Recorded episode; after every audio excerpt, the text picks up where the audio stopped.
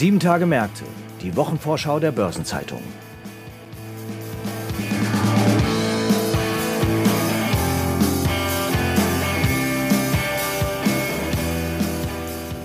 Herzlich willkommen zu einer neuen Episode von Sieben Tage Märkte, dem Wochenausblick der Börsenzeitung. Vor uns liegt die Kalenderwoche 36 mit einer Indexüberprüfung der deutschen Börse, einer außerordentlichen Generalversammlung bei ABB und mit dem Retail-Bankentag der Börsenzeitung. Ich heiße Sabine Reifenberger, bin Redakteurin der Börsenzeitung und zum Start unserer Wochenvorschau widmen wir uns einem Thema von ganz großer Tragweite, nämlich einer Entscheidung, die am kommenden Donnerstag bevorsteht. Dann wird ein Zinsentscheid der EZB erwartet und worauf wir uns da einstellen können, Darüber spreche ich heute mit meinem Kollegen Stefan Rexius, Redakteur in der Wirtschaftspolitik der Börsenzeitung. Hallo Stefan, schön, dass du da bist. Hallo Sabine. Stefan, der Zinsentscheid ist ja schon lange erwartet. Gibt es überhaupt noch Zweifel daran, dass die EZB zu einer Zinserhöhung greifen wird am Donnerstag? Ganz klares Nein. Also es ist klar, dass die Leitzinsen in der Eurozone ein zweites Mal nacheinander steigen werden. Es geht jetzt nur noch um die Höhe dieser Zinserhöhung. Wenn wir zurückschauen, in den Juli, da hat die EZB ja unerwartet sozusagen auf einen Schlag die Negativzinsen in der Eurozone, die es jahrelang gab, abgeschafft. Ja, das heißt konkret, dass auch die Banken, zumindest die große Mehrheit, auch diese Verwahrentgelte für Kunden abgeschafft hat. Und Teil dieses Kompromisses äh, im Juli war auch ein neues Anleihekaufprogramm, das sogenannte TPI. Das hat die EZB noch nicht eingesetzt, aber sie behält sich das vor, um im Notfall sozusagen als Backstop für Zinserhöhungen und entsprechende Verwerfungen an den Anleihemärkten dann auch gezielt wieder Anleihen einzelner Euro-Länder zu kaufen. So, das ist sozusagen der Kontext der jetzigen Zinserhöhung. Und die Frage ist jetzt, geht es im Takt von einem halben Prozentpunkt weiter oder ist da mehr nötig? Was glaubst du denn? Wird die EZB da jetzt ein bisschen Tempo machen oder bleibt sie eher bei den schrittweisen Vorgehensweisen? Ja, also auffällig ist, dass zumindest immer mehr nationale Notenbanker und auch Mitglieder der EZB eine Erhöhung um 75 Basispunkte zur Diskussion stellen wollen. So drücken sie das dann aus. Die Geldmärkte, die schätzen die Wahrscheinlichkeit inzwischen als recht hoch ein, dass es zu einer Erhöhung um 75 Basispunkte kommen könnte. Analysten und EZB-Beobachter, das ist zumindest mein Eindruck, sind da etwas verhaltener und äh, stellen dabei vor allen Dingen auch auf die Rezessionssorgen ab, die es ja im Euroraum zweifellos gibt. Gleichzeitig muss man sagen, dass die US-Notenbank Fed es ja vorgemacht hat. Also die Federal Reserve hat zweimal in Folge um 75 Basispunkte erhöht, ist schon deutlich weiter in der Zinswende als die EZB. Und der Fed-Chef hat jetzt auch kürzlich bei dieser Notenbankerkonferenz der viel beachteten in Jackson Hole klargemacht, dass die Fed nachlegen wird. Also es geht auch darum, ein Stück weit, ob die EZB da den Anschluss hält. Das ist ja auch immer eine politische Frage. Wie schätzt du denn die Kräfteverhältnisse im EZB-Rat derzeit ein? Es ist eindeutig zurzeit die Stunde der Falken, also der Verfechter einer tendenziell eher strafferen Geldpolitik. Das war über Jahre im Umfeld niedriger Inflationsraten komplett anders. Es gibt ja auch eine Art strukturelle Mehrheit der äh, Tauben, also der Verfechter einer, einer eher lockeren Geldpolitik im EZB-Rat. Aber diese Vertreter sind im Moment eindeutig in der Defensive, was eben an den hohen Inflationsraten im Euroraum liegt. Ganz interessant ist die Rolle des Chefvolkswirts der EZB, äh, Philip Lane denn der hat zuletzt doch ein bisschen dagegen gehalten, äh, gegen diese vielen Rufe doch noch kräftigere Zinserhöhungen zu diskutieren und hat gesagt, äh, die Nachteile würden geringer ausfallen, äh, wenn man also stetig vorgeht. Das spricht dafür, also um einen halben Prozentpunkt zu erhöhen. Gleichzeitig ist er derjenige, der auch den Vorschlag machen wird bei den Diskussionen im EZB-Rat, wie denn die Entscheidung ausfallen soll. Und äh, deswegen dient dieses Drängen auf eine Diskussion über 75 Basispunkte womöglich auch als eine Art Verhandlungsmasse. Also so interpretiere ich das, äh, um dann ja doch noch eine kräftigere Antwort zu diskutieren, wo dann auch andere Fragen wie zum Beispiel die ja kräftig aufgeblähte der Bilanz und möglicher Abbau in der Zukunft dieser Bilanz an Anleihebeständen ins Spiel kommen könnte. Also nächste Woche Donnerstag äh, wäre man schon sehr, sehr gerne Mäuschen bei diesen Beratungen. Und vielleicht als interessanten Punkt noch, die EZB-Chefin Christine Lagarde hat sich äh, zuletzt zurückgehalten öffentlich mit Wortmeldungen. Es gab nur ein Interview, wo es aber auch nicht um den aktuellen Kurs der EZB geht. Sie wird aber natürlich diejenige sein, die dann die Beschlüsse zu vertreten hat und dann auch äh, Fragen dazu gestellt bekommen wird. Da wird's also spannend am Donnerstag.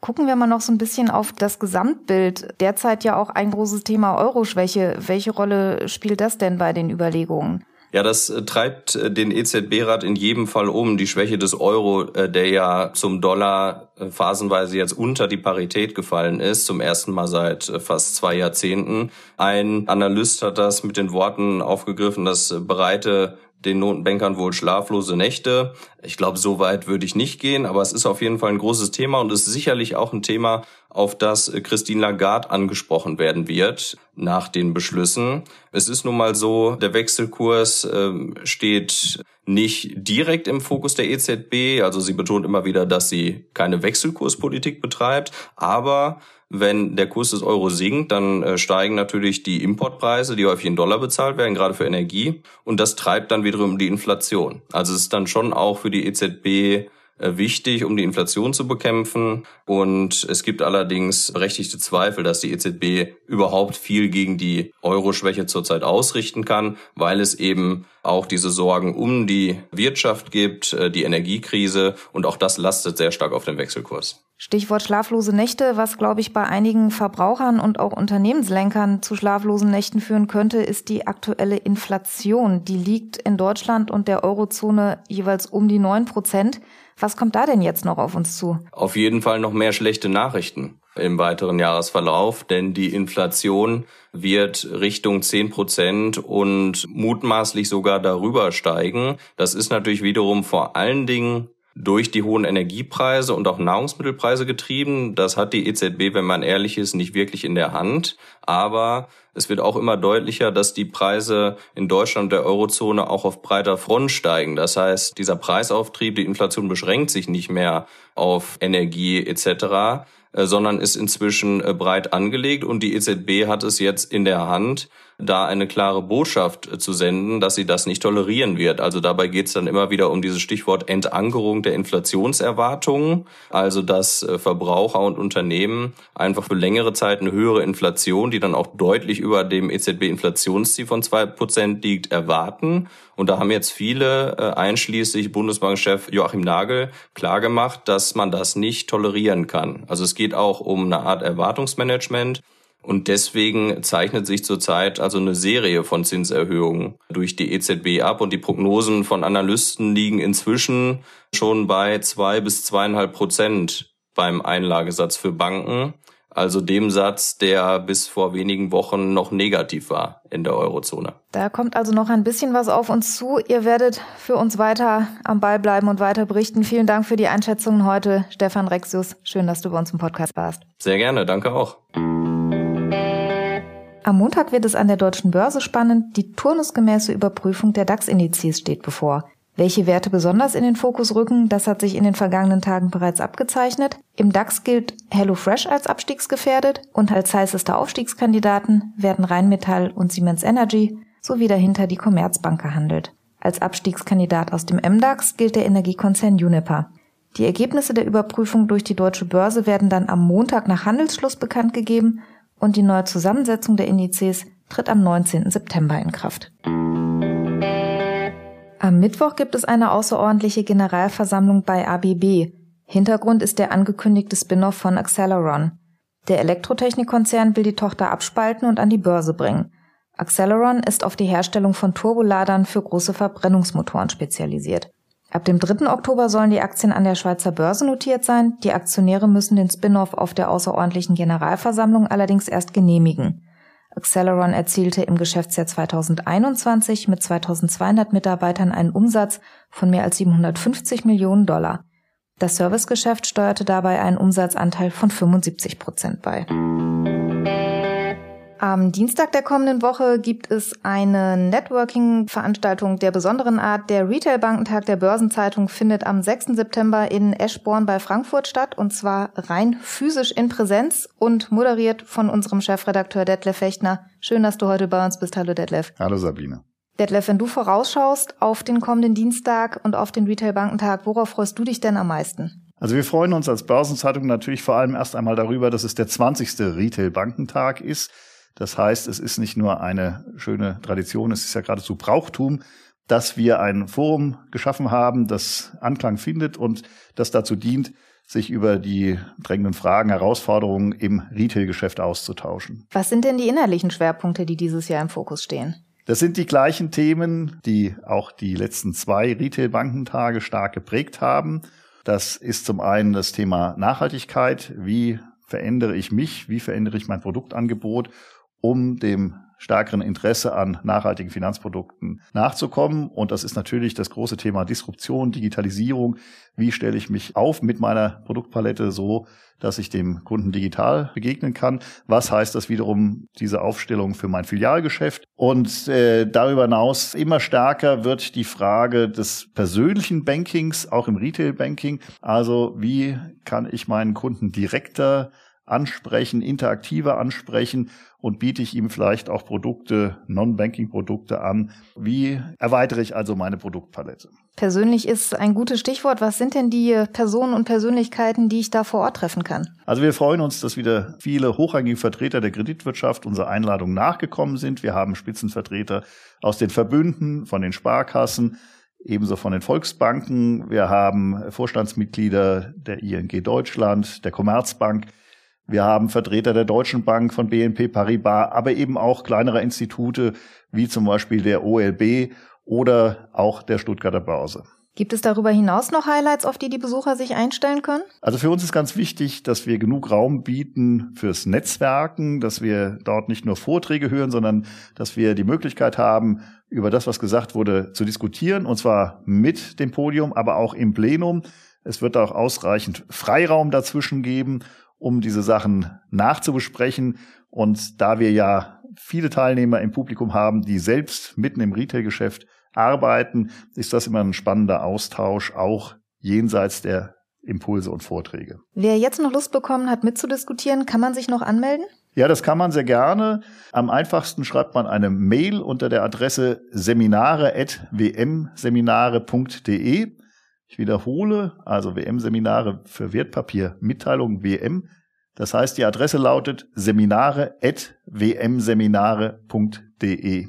Und in der Betreffzeile, wenn man dort Retail Bankentag einschreibt, dann kommt das auch sofort richtig auf den Schreibtisch. Wunderbar. Dann dir und allen, die mit dabei sind, ganz viel Spaß nächste Woche. Dienstag, 6. September in Eschborn bei Frankfurt geht es los. Spannendes Programm habt ihr. Viel Erfolg und vielen Dank, dass du heute da warst. Ja, vielen Dank, Sabine. Und was steht sonst noch an in der kommenden Woche? Am Montag bleiben die Börsen in den USA wegen eines Börsenfeiertags geschlossen. In London werden die Ergebnisse zur Wahl des Parteichefs der Tories und damit auch des neuen Premierministers bekannt gegeben. Und in Berlin geht die Technologie- und Industriemesse IFA 2022 weiter. Außerdem veröffentlichen das Kraftfahrtbundesamt und der Verband der Automobilindustrie am Montag die Pkw-Zulassungszahlen für August. Am Dienstag wird Boris Johnson offiziell sein Amt als britischer Premierminister aufgeben. Die IHK Ostbrandenburg und die IHK Neubrandenburg veranstalten die dritte deutsch-polnische Energiekonferenz zur Frage, wird die Wirtschaft bis 2050 klimaneutral? Und in Australien steht am Dienstag ein Zinsentscheid an. Am Mittwoch prüft der Bundesgerichtshof die Frage, ob die ungarische Straßenmaut auch in Deutschland eingetrieben werden kann. Die FED veröffentlicht den Konjunkturbericht Beige Book und in Prag findet ein informelles Treffen der EU-Gesundheitsminister statt. Außerdem stehen am Mittwoch in Kanada und in Polen Zinsentscheide an. Am Donnerstag findet der vierte Ostdeutsche Unternehmertag in Potsdam statt. Mit dabei ist unter anderem Brandenburgs Ministerpräsident Dietmar Woidke. Thema ist der Fachkräftemangel. In Lingen startet das Energieforum 2022 unter dem Motto Der Weg zur CO2-neutralen Energiewirtschaft.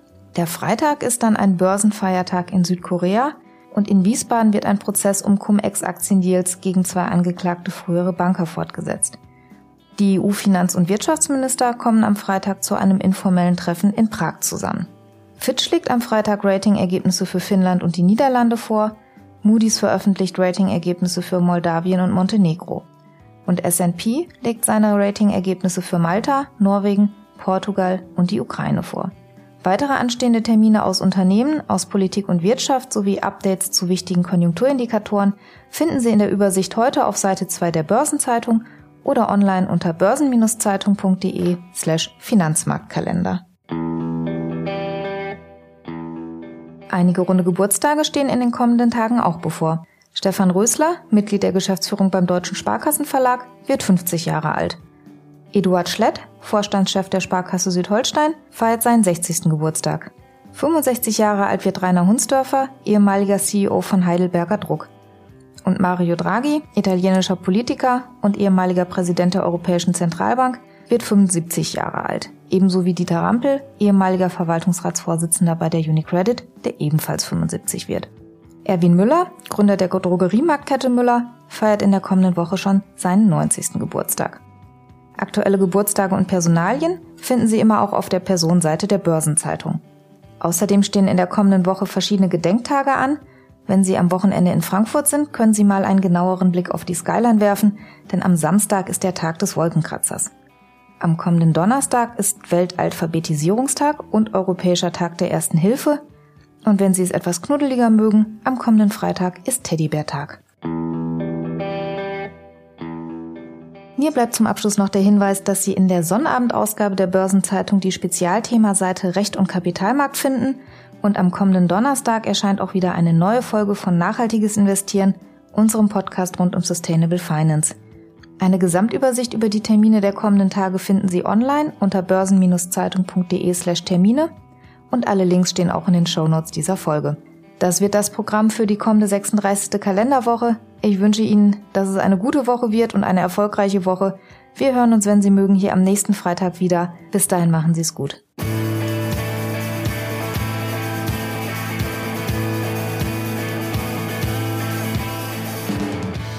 Das war 7 Tage Märkte, die Wochenvorschau der Börsenzeitung. Präsentiert von ZEB, der führenden Beratung für Financial Services in Europa.